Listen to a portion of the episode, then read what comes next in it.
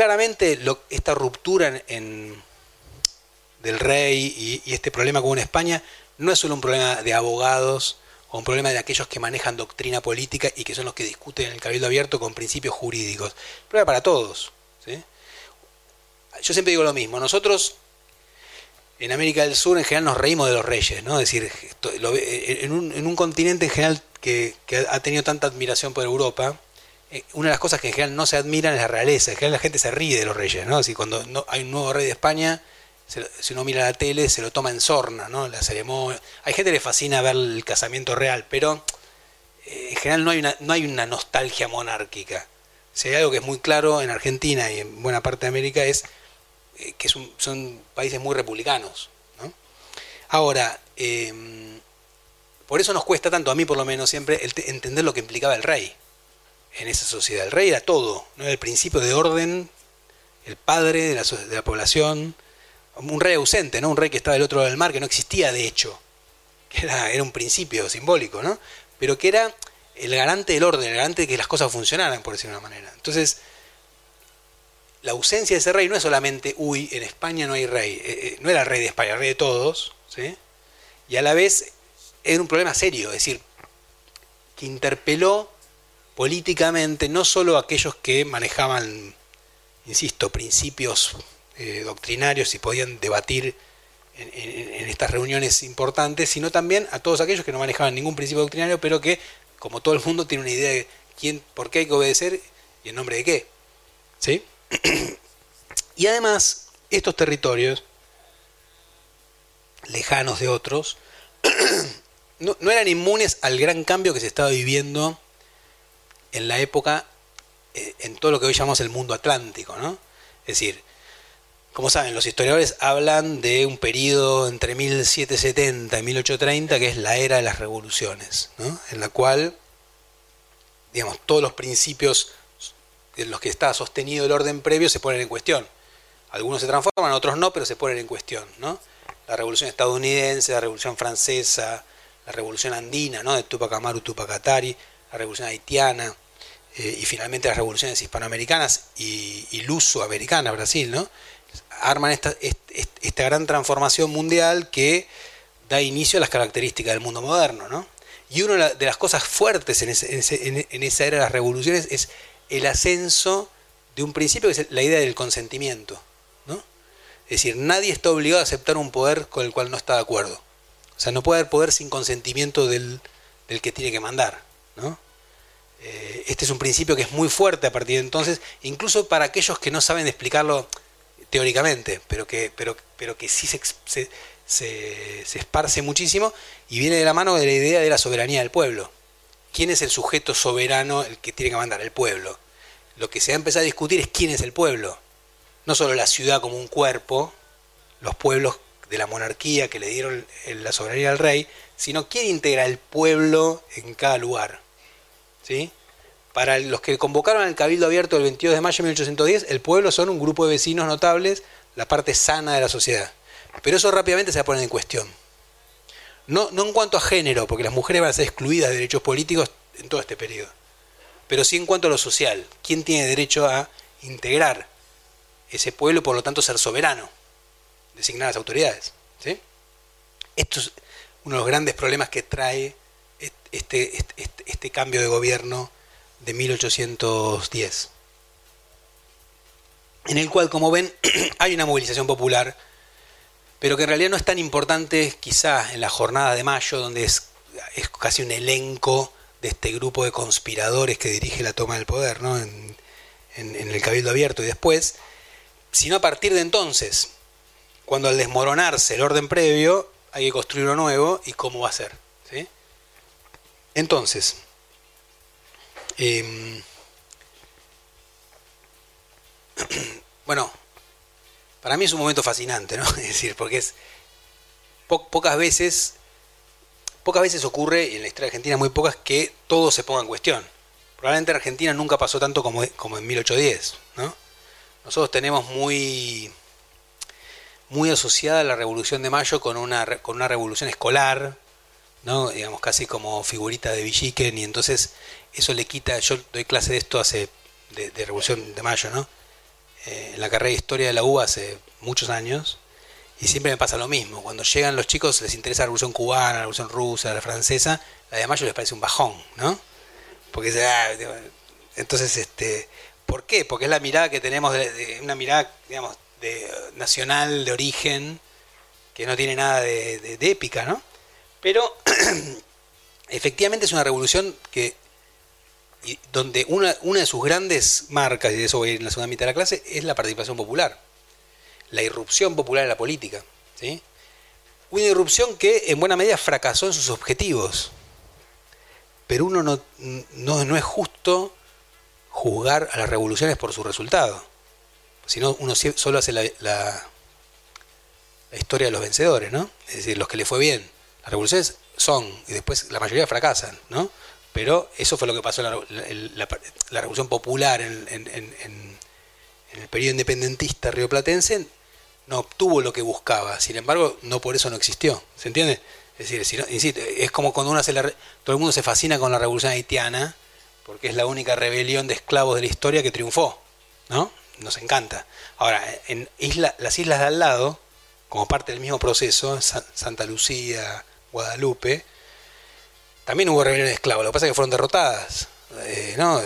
Guadalupe es muy famosa porque terminaron suicidándose antes de caer de nuevo como esclavos, no se tiran a explotar el polvorín, una cosa muy trágica. Es injusto no, no recordar a Guadalupe porque los haitianos ganaron, ¿no? Eh, se entiende dónde voy. Es decir, se, trata de que en realidad no importa tanto el resultado como el proceso en ese sentido. Y justamente lo que pasa a partir de 1810 es que eh, se va a dar una gran politización popular, no en todos lados, ¿sí? en distintos lugares del Virreinato del Río de la Plata, de acuerdo a situaciones previas. porque lo que hace la revolución, como suele pasar con todas las revoluciones, es politizar las tensiones existentes. Entonces, por ejemplo, en la ciudad de Buenos Aires se va, a haber una gran movilización popular, que es de lo que vengo hablando, y no así en, en el mundo rural bonaerense, cuya politización es mucho más tardía a nivel popular, ¿sí? por lo menos 10 años más tarde. En, eh, buena parte del litoral, banda oriental sobre todo, parte de Entre Ríos, las misiones, ¿no? Lo que ahora es misiones, la movilización popular va a ser enorme. En Salta y Jujuy, tremenda. Pero en Santiago del Estero, en Córdoba, en, en Catamarca, hasta donde sabemos ahora, no. ¿De qué depende que en un lugar y en otro no? Que eso, la revolución puede tener una causa general, que tiene que ver con el principio de autoridad y el desmoronamiento del imperio, pero de acuerdo a las situaciones locales se tramita de una forma o de otra. ¿sí? Lo interesante es que, y a eso me voy a dedicar ahora, alguna de las cosas importantes es la politización, eh, eh, la irrupción en la política de grupos que hasta entonces no tenían eh, esa participación, es decir, no, eran parte de ella. Ahora, em, y ahí el problema, y ahora corto esta primera parte hacemos un pequeño break y después seguimos. Uno, de los problemas es entender por qué se da esa participación. Otra vez vuelvo, digo, porque para mí siempre es el mismo problema y, lo más difícil de explicar. ¿no? Aclaremos un punto primero. ¿Cuál es el, objetivo inicial de Mayo de los que dirigen? Es lograr la autonomía. ¿sí? Vieron que siempre tenemos el problema ahora que viene otro bicentenario ¿por qué tenemos dos fechas? Es decir, este, ¿cuál es la diferencia?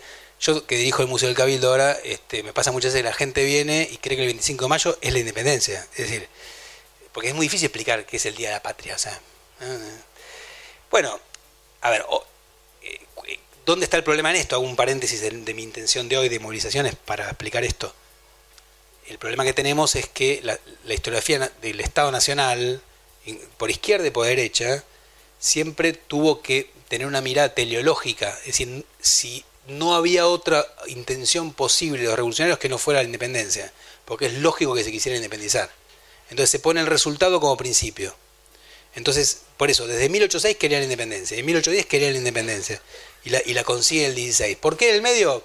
Porque antes nos animaron o algo así, pero lo querían. ¿sí? Eso es la mirada clásica, si quieren la mirada mitrista, pero también la revisionista y también la marxista, es que todos han repetido este esquema. Ahora, hace ya 30 años, más o menos, 40 años, la historiografía ha renovado mucho esto en todo el país.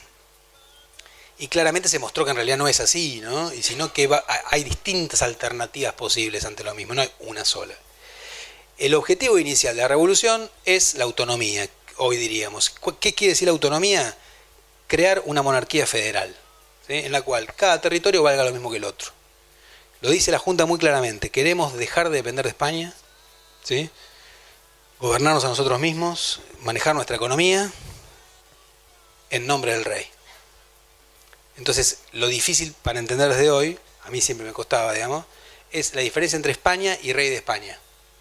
ellos detestan depender de la metrópoli, hay una intención anticolonial, digamos, o sea, no queremos más mandar nuestros recursos allá, que nos manden funcionarios allá, basta de España. Viva el rey.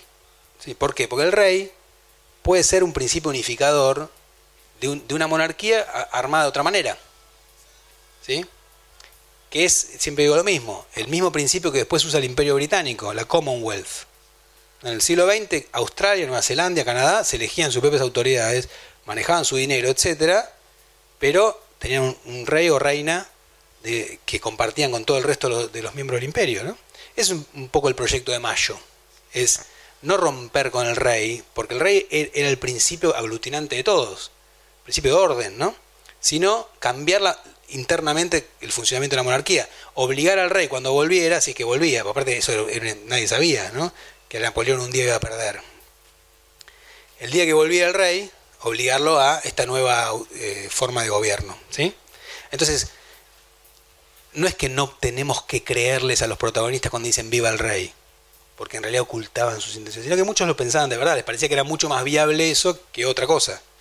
Y sin embargo, me siguen, ¿no? En el mismo 1810 aparece una idea de, ruptura absoluta con, el rey, con el mismo rey de España, que es cuando Mariano Moreno ¿no? dice, en nombre del derecho del principio de consentimiento que mencioné antes, que en realidad el rey de España no tiene derecho a ser rey. ¿Qué dice Moreno? Dice, nosotros amamos a Fernando, pero en realidad Fernando no tiene derecho a ser rey, nuestro porque los españoles conquistaron América por la fuerza y los americanos, o sea, los indígenas, no consintieron ser súbditos del rey, sino que se, les impuso. y, la fuerza no da derecho, dice, en este clima de la era de las revoluciones. ¿no? Lo que da derecho es el consentimiento. Como no hubo consentimiento, no hay legitimidad del rey. Pero lo amamos. ¿Por qué? Porque es un político inteligente, es decir, sabe que la gente es realista, es decir, este. Por eso, hoy en día, hablar de realistas y patriotas es una, es algo que usamos erróneamente. Porque realistas son todos. Nadie habla en contra del rey. Y patriotas se dicen todos. Si ustedes ven lo que dicen los contrarrevolucionarios, dicen nosotros somos los verdaderos patriotas y ustedes son los traidores. Es lo que dicen los cordobeses, los montevideanos, los asunceños, los altoperuanos en 1810 cuando se oponen a la Junta de Buenos Aires. Si ustedes son unos falsos patriotas, los patriotas somos nosotros. Entonces, ¿cómo definimos? Siempre es difícil, no importa. A decir revolucionarios, si quieren realistas, digámosle, pero digo, en realidad está mal, ¿sí? Fidelistas, le digo yo. La verdad que no es importante para este seminario. Lo que quiero decir es que es importante tener en cuenta que salir de algunas etiquetas tradicionales. Entonces, lo que hay en 1810 es la apertura de una disputa entre dos posiciones revolucionarias diferentes. Autonomistas, diríamos hoy, versus independentistas, porque la idea de Moreno, si bien tímida al principio, va a ascender y ya para 1811, porque eso tienen las revoluciones que aceleran el tiempo. ¿no? Lo que es verdad seis meses antes puede no serlo después. Eso sí es algo que podemos eh, eh, tirar para todas las revoluciones. Transforman las cosas muy rápidamente. Por eso obligan a estudiarlas casi día por día. Sea la revolución francesa, la revolución rusa, la cubana, la, china o la que les guste. ¿sí? Hay que estudiarlas con mucho detalle de acontecimiento porque las cosas cambian muy rápido. otros, otros fenómenos se estudian de otra manera. ¿sí? Lo que es claro es que para 1811 ya hay sectores abiertamente independentistas, sectores que son autonomistas, y todos pelean contra los que quieren mantener el statu quo, los realistas si quieren, es decir, los que quieren mantener las cosas como antes. O sea que no, es tan fácilmente dividible, divisible en dos bandos, ¿no? Eso es lo que explica de 1810 a 1816 eh, el compás de espera, que no es compás de espera, es que hasta que se impone una de las dos soluciones. ¿Sí? caso famoso de escuela también. 1812, Belgrano crea una bandera para las tropas, el gobierno le dice, ni loco, la crea acá, ¿no? Crea, la bandera y le dicen, no, si usas una bandera es independentista. Nosotros no queremos eso. Guardala, ¿no? Lo que le dice el primer triunvirato. O sea, no son revolucionarios. Sí, también, también están, no quieren volver ante lo que quieren es negociar con, con, los españoles una monarquía en la cual ellos se manejan a sí mismos. ¿sí? Esa es la, diferencia. Bueno, y después, por supuesto, aparecen problemas mayores con el artiguismo, es decir, otros proyectos diferentes. Por eso la revolución es fascinante porque no hay dos bandos, hay como siete, ocho, depende de qué momento uno mire. Y por eso es difícil de estudiar, ¿no?